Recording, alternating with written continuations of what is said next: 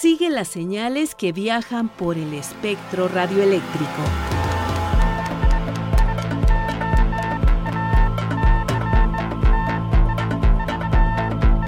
Sintonía libre. Sintonía libre. Un ancho mundo de frecuencias.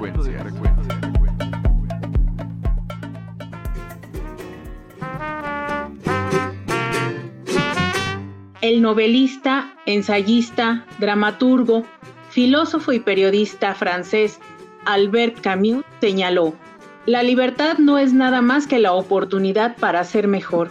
Ejerzamos nuestra libertad con las capacidades infinitas que nos da la radio. Bienvenidos a Sintonía Libre.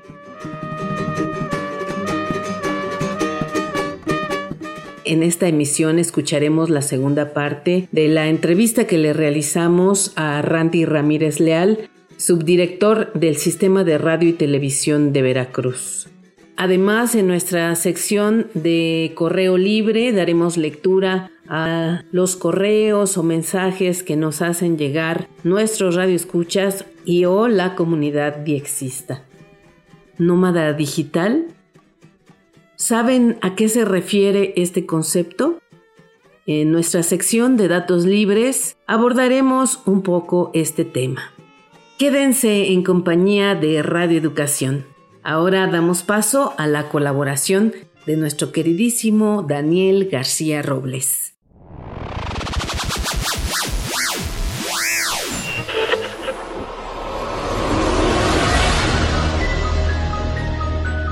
La mano, peluda. Es un programa de radio que se sigue transmitiendo desde México y que se basa en la difusión de relatos de terror a través de llamadas que el público hace y relata su historia. El 13 de agosto de 1995 salió al aire la primera emisión de este programa bajo la conducción de Rubén García Castillo durante cuatro años. Posteriormente, de 1999 a 2010, se hizo cargo de la conducción el criminólogo Juan Ramón Sáenz. De 2010 a 2018, nuevamente Rubén García estuvo al frente del programa y de 2018 a la fecha, Gina Avilés y Nacho Muñoz, quienes han sido los productores del programa desde hace 20 años, quedaron al frente del mismo. El antecedente de este programa lo encontramos en 1937, cuando en la XEW inició transmisiones la serie El monje loco. En el caso de este radioteatro, las espeluznantes historias eran concebidas por los argumentistas Carlos Riverol del Prado y Pedro de Urdimalas, aquel que compuso la letra del famoso bolero Amorcito Corazón. Otras series dramatizadas eran El umbral del misterio, Ángel o demonio y Apague la luz y escuche cuyo personaje principal era interpretado por el reconocido actor Arturo de Córdoba y posteriormente por el también famoso actor Carlos López Moctezuma.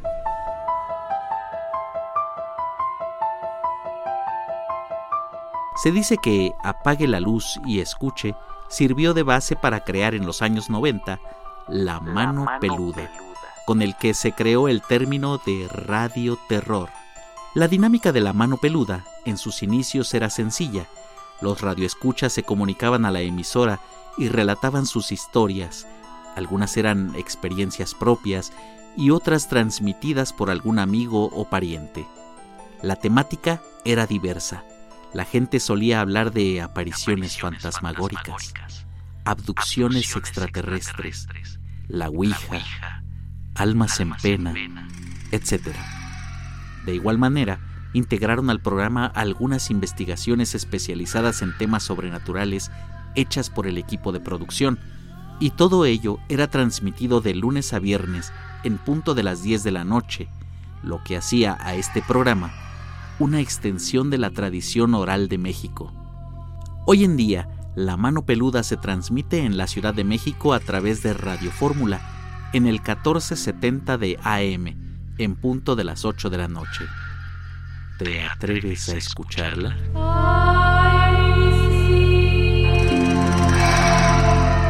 Yo soy Daniel y te invito a que continúes con nosotros. Esto es Sintonía Libre, un ancho mundo de frecuencias. Sintonía libre.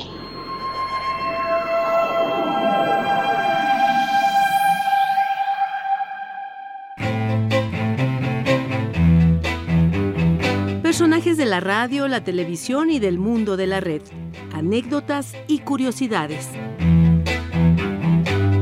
La entrevista.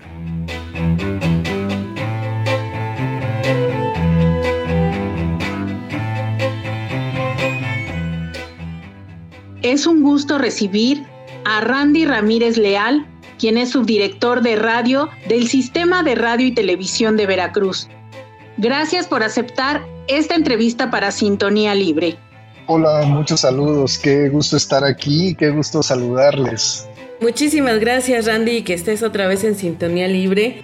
Y bueno, pues ahora vamos a tratar de redondear esta charla acerca de las funciones que tiene Radio Más, del papel que desempeña no solo en el estado de Veracruz, sino la cobertura que llega a alcanzar en otras partes de la República Mexicana. Ya nos pusiste en contexto que es realmente difícil y complejo porque pues a mi cabeza vienen muchos sitios de Veracruz de los que es imposible seguramente tratar de decirlo todo en 15 minutos. Hablar de sus fiestas tradicionales también creo que eso fue algo que faltó y que seguramente tiene presencia en Radio Más. Así que en esta ocasión yo te invito a que iniciemos esta charla hablando de la importancia que tiene Radio Más o el compromiso que tiene Radio Más con su público. Pues qué gusto que esté platicando y conversando con gente conocedora.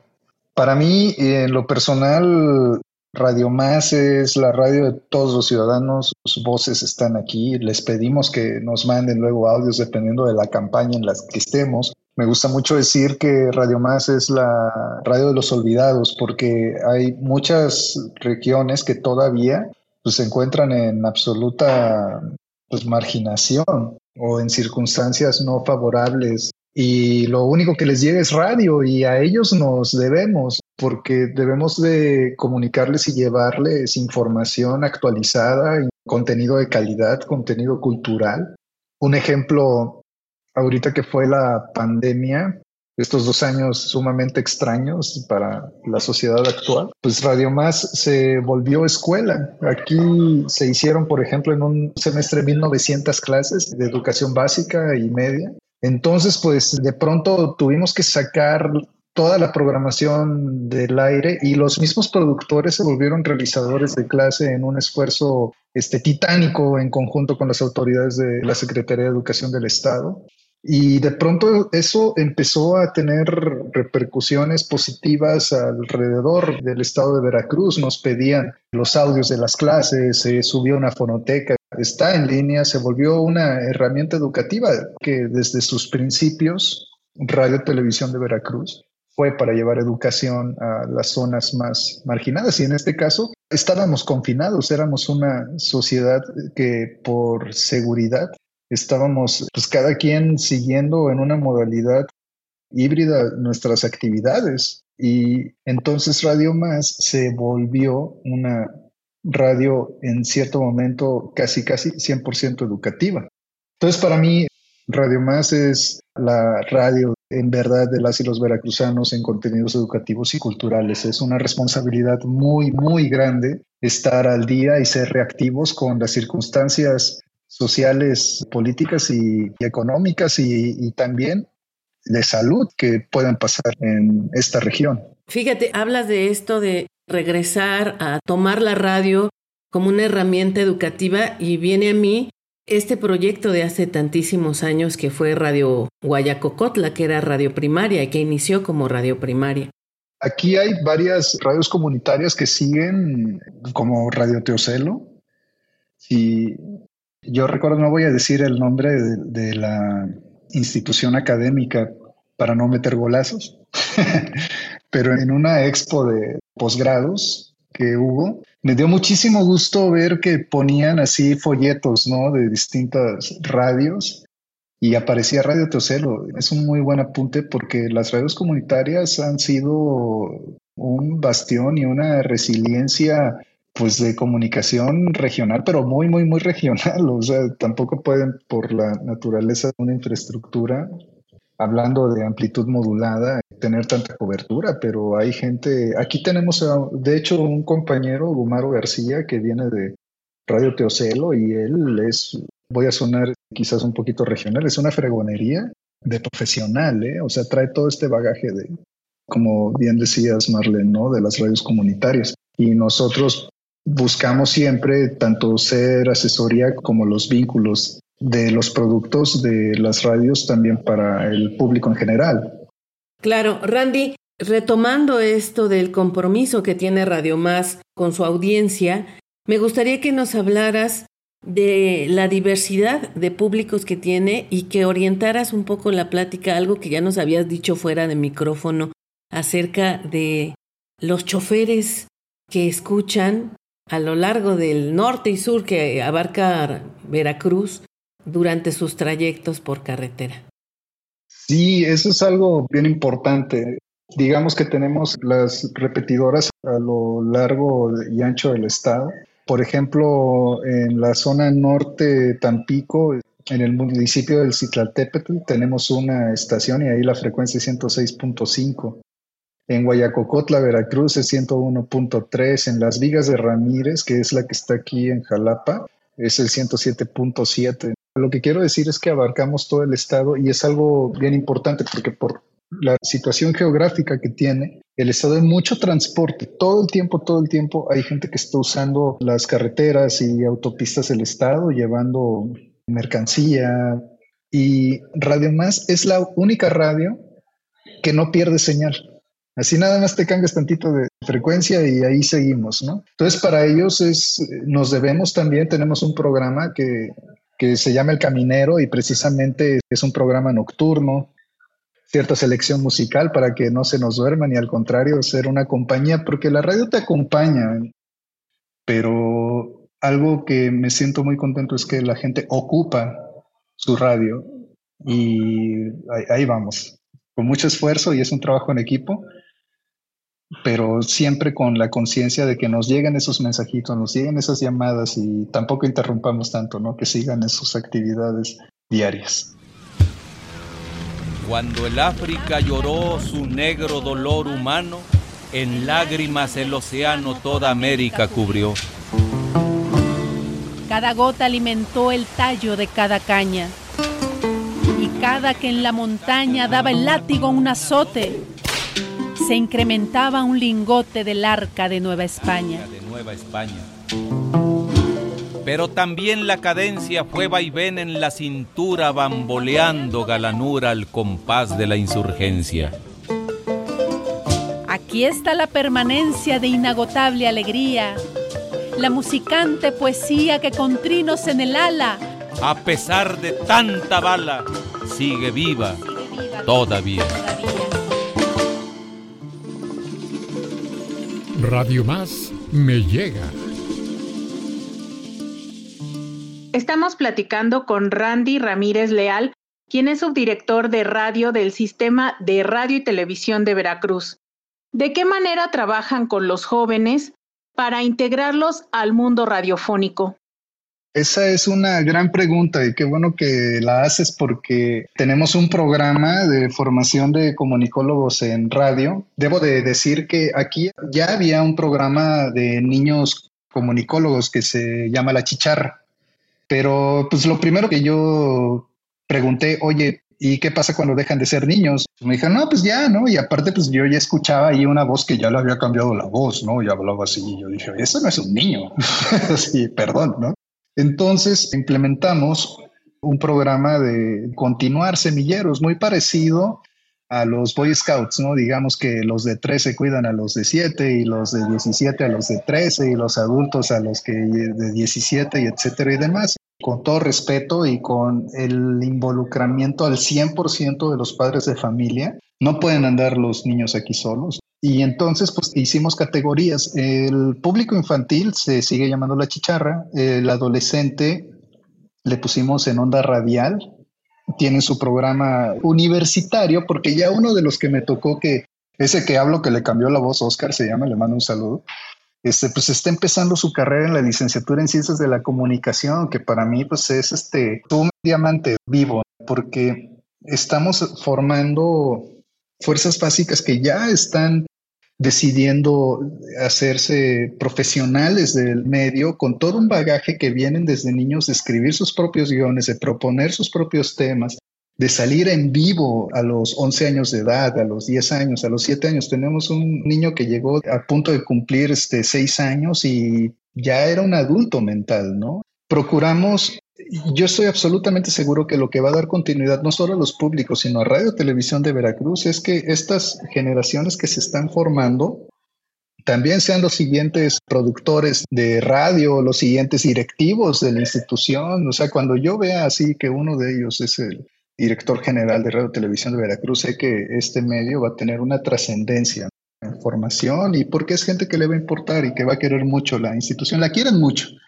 y los papás están muy entusiasmados. También tenemos la fortuna de que son cómplices en el buen sentido de la palabra, de que estamos generando públicos, ¿no? O sea, públicos nuevos y refrescándolos y definitivamente si uno escucha el formato de comunidad emergente que se llama el programa universitario y saben todos los tenemos los jueves. Uno empieza a las 4 de la tarde, otro a las 5 y, así nos vamos. Y tenemos uno donde los ponemos a las generaciones juntos a interactuar en una revista que le llamamos Chantle. Y ese programa está de 6 a 7 de la mañana, que es el horario estelar de la radio, ¿no? Entonces sí estamos muy objetivamente haciendo nuevos públicos y también haciendo nuevos comunicólogos, especialistas en la radio. El chiste es que a la más temprana edad estén listos para tomar las propuestas y ejercicios de comunicación. A través de su página nos enteramos que hay convocatorias.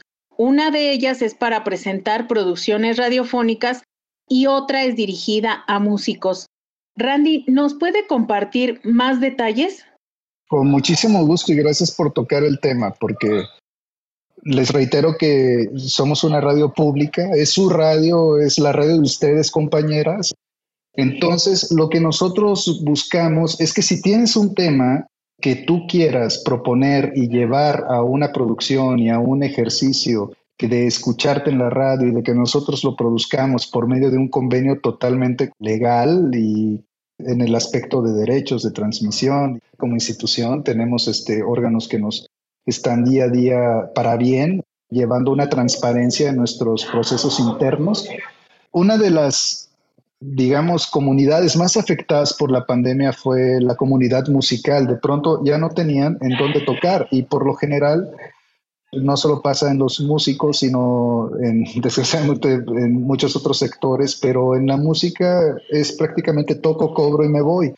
Y de pronto ya no podían cobrar, ¿no? Y, te quedas, uy, este, apenas y, y puede un sector musical sobrevivir.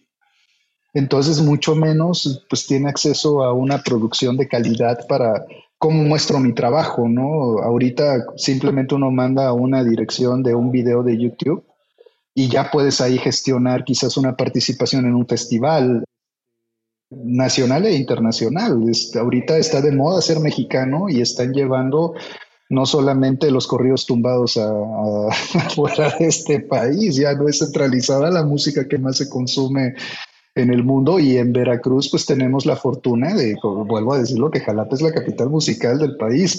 Entonces nosotros hacemos una convocatoria para que vengan para acá, hacemos un convenio de colaboración y grabamos una sesión en vivo. No es un disco, es un concierto más bien, pero les invito a que entren al canal de YouTube, a RTV Música, así en YouTube busquen RTV Música y chequen la riqueza cultural sonora que tenemos en las agrupaciones que pasan por el estudio G de Radio Más.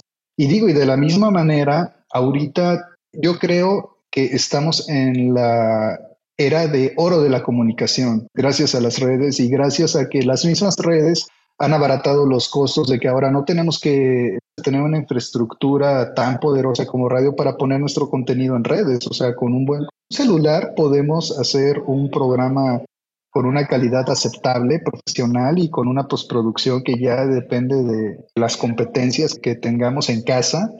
Entonces, de la misma manera que a los músicos, a los creadores, a las creadoras de contenido que estén escuchando, pues se les hace la invitación. Todos ganamos. Nosotros ganamos llevando contenido cultural pues también seleccionado siempre y cuando no se meta con cuestiones de racismo, de incitar al delito, ¿no? Cosas que debemos estar bien conscientes y en todo momento ser reactivos de las circunstancias que puedan surgir con los, lo debo decir, filtros necesarios institucionales. Entonces, este, si eres músico, si eres creador de contenido, si buscas tener más tráfico hacia tus redes, hacia tu canal de YouTube, acércate a Radio Más y mándanos un correo. Con mucho gusto vamos a estar en contacto y vamos a ver la manera de poder trabajar juntos y apoyarte. Radio Más también es una plataforma de apoyo de, y de, de vitrina al trabajo de calidad que están haciendo personas que también son este, independientes. Randy, ¿hay una fecha para en la que sale esta convocatoria o basta con que envíen el correo como lo está señalando para tener contacto e intercambio con ustedes? Sí, mándenos un correo, métanse a Radio Más MX, ahí está, eh, nos pueden contactar directo por Facebook, por correo electrónico, al teléfono que van a ver en la página, repito, www.radiomás.mx. Estamos ahí todo el tiempo, digo, obviamente hay horarios de oficina y la convocatoria es abierta hasta que se acabe la administración, porque si bien somos un organismo público descentralizado, estamos en sincronía con los ejercicios públicos del voto, ¿no? En la elección de los gobernadores. Y todavía quedan 15 meses de trabajo, entonces, digamos, mientras un servidor esté aquí, tenemos 15 meses de convocatoria abierta. Espero. Esperemos que así sea. Randy Ramírez Leal, subdirector del Sistema de Radio y Televisión de Veracruz, gracias por aceptar esta entrevista para Sintonía Libre y quedamos muy gustosos de seguir compartiendo el trabajo de Radio Más. Muchísimas gracias a ustedes, compañeros. Me la pasé muy, muy bien y les reitero la invitación a ustedes y al auditorio con mucho respeto y mucho gusto. Estamos aquí a sus órdenes. Vengan a Veracruz. Y si no pueden venir, échenos una llamada, un mensaje por WhatsApp, un correo electrónico. Estamos a sus órdenes.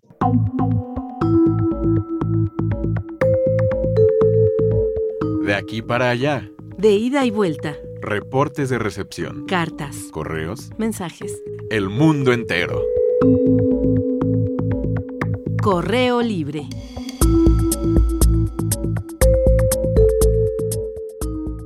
Rafael Gustavo Grajeda nos escuchó el 17 de octubre a través de la señal de onda corta. Pudo captar el canto del sensontle y nos indica que es un programa de Radio Guayacocotla. Rafael Grajeda nos sintonizó desde las 0 horas con 32 minutos hasta las 0 horas con 45 minutos, tiempo universal coordinado.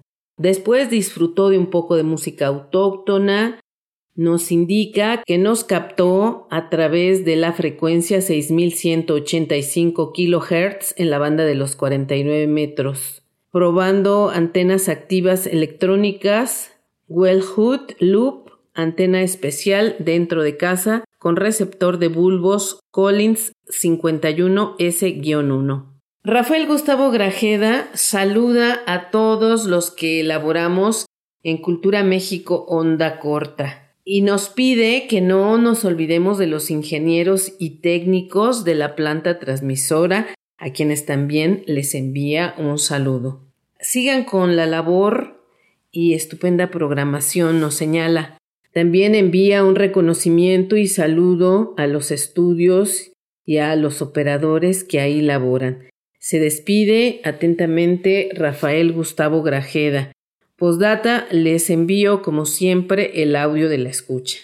Rafael Gustavo Grajeda, pues hemos dado lectura a tu reporte de recepción, a tus saludos. Muchísimas gracias, como siempre, Sabes que valoramos tu amistad y sobre todo tu escucha. Desde allá, desde el puerto de Veracruz, donde nos escuchas siempre. Un abrazo grande, Rafael. Equipo de Radio Educación, te saluda Angelo Fanchini. Soy uno de los oyentes del norte de Italia. Te escucho a menudo y les comunico a otros radioaficionados cuando logro recibirte. Hoy, 18 de octubre del 2023, escuché su programa de música popular de guitarra con buena señal a las 6 horas 15 minutos UTC en los 6185 kHz, banda de los 49 metros. El SIMPO es de 5 veces 3. El receptor que utilizó Angelo Fanchini es un Yaesu FRG 100 con antena MLA 30.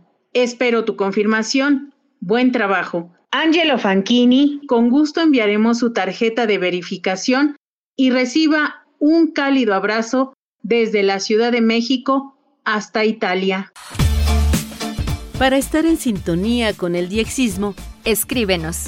Si eres amante del correo tradicional, recibimos tu correspondencia en Ángel Urraza 622, Colonia del Valle, Alcaldía Benito Juárez, código postal 03100. ¿Prefieres el correo electrónico? Aquí la dirección. Sintonía libre, guion bajo, re, arroba cultura punto gob .mx. ¿Y si te gusta la inmediatez? Envía un mensaje a nuestra página de Facebook. Búscanos como Sintonía Libre.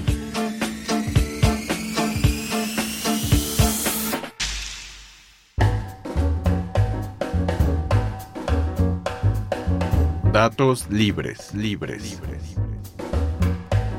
Información específica. Consecuencia para tus oídos.